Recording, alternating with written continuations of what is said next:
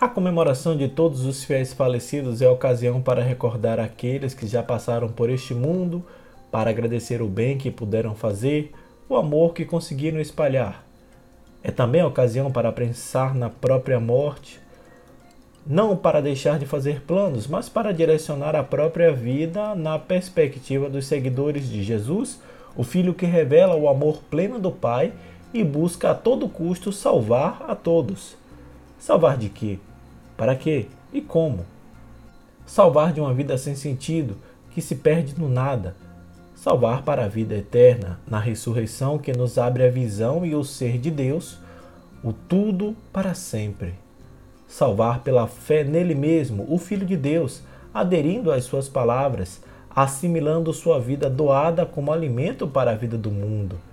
É oportuno, portanto, pensar na morte em relação à vida. Dizemos que o contrário da morte é a vida, mas a morte terrena não é o fim da vida. O contrário da morte terrena é tão somente o nascimento neste mundo. A vida continua, planificada por Deus, que nos ressuscita por sua graça. Pois é de graça que Deus nos dá a vida eterna, resgatando o pouco que aqui tivermos feito, completando muito que ficou faltando. E isso porque Ele ama.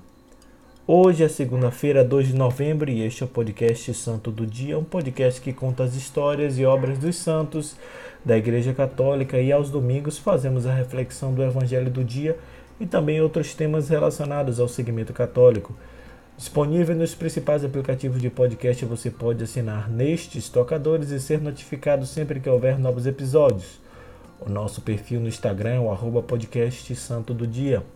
Hoje, em virtude do dia, vamos refletir sobre o Evangelho da celebração de todos os fiéis falecidos, João capítulo 6, versículos de 37 a 40, baseado nos roteiros homiléticos da revista Vida Pastoral escrito pela irmã Ayla Pinheiro de Andrade e padre Paulo Basaglia. Eu sou Fábio Cristiano, sejam bem-vindos ao Santo do Dia.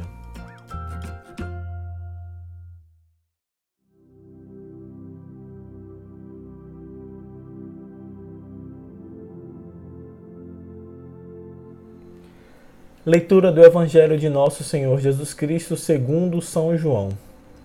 Naquele tempo, disse Jesus às multidões: Todos os que o Pai me confia virão a mim, e quando vierem, não os afastarei. Pois eu desci do céu não para fazer a minha vontade, mas a vontade daquele que me enviou. E esta é a vontade daquele que me enviou, que eu não perca nenhum daqueles que ele me deu, mas os ressuscite no último dia. Pois esta é a vontade do meu Pai, que toda pessoa que vê o Filho e nele crê, tenha a vida eterna, e eu o ressuscitarei no último dia.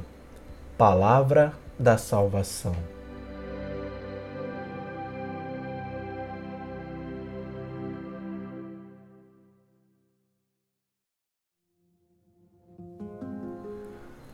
Tudo o que Cristo faz é obra do Pai.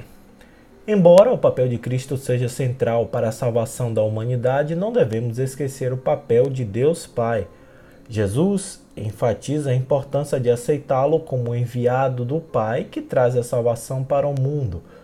Para chegarmos até o Cristo, é necessário sermos atraídos pelo Pai, e Cristo não rejeitará no seu reino aqueles que correspondem a essa graça, e eles a possuirão por toda a eternidade na ressurreição.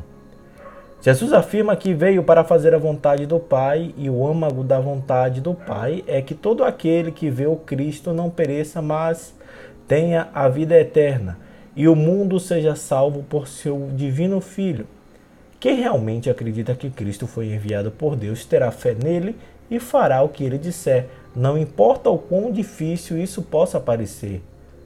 Cumpre esclarecer, no entanto, que fé para a Bíblia não é a aceitação de um conceito, e sim total e completo compromisso com Deus.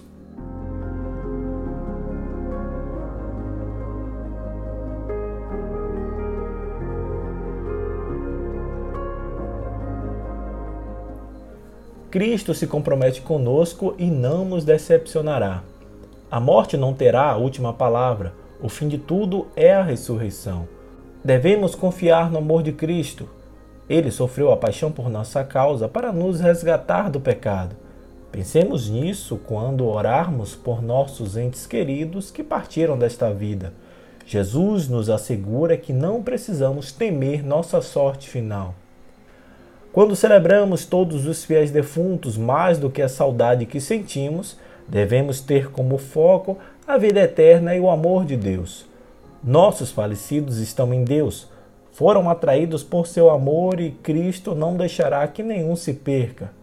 Essas são algumas das mais belas palavras do Senhor. Confiemos nelas. Na realidade, tais palavras se referem também a nós que estamos aqui. São direcionadas principalmente a quem se sente distanciado de Cristo ou da Igreja. A vontade e o desejo do Pai é que todos aqueles que se achegaram a Cristo sejam ressuscitados, ou seja, tenham a vida transformada antes que chegue a ressurreição final. A vida eterna começa aqui e agora e significa um relacionamento com Deus que vai se aprofundando passo a passo.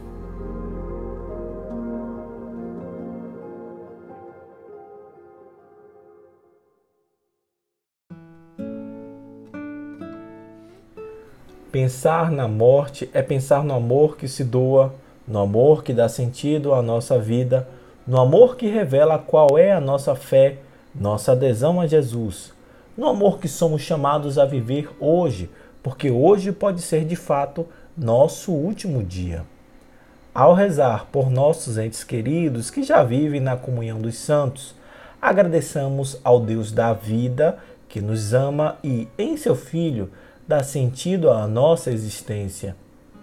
A fé na eternidade e a certeza da morte terrena nos levam a relativizar o que aqui deixaremos para dar a devida importância ao que levaremos para junto de Deus.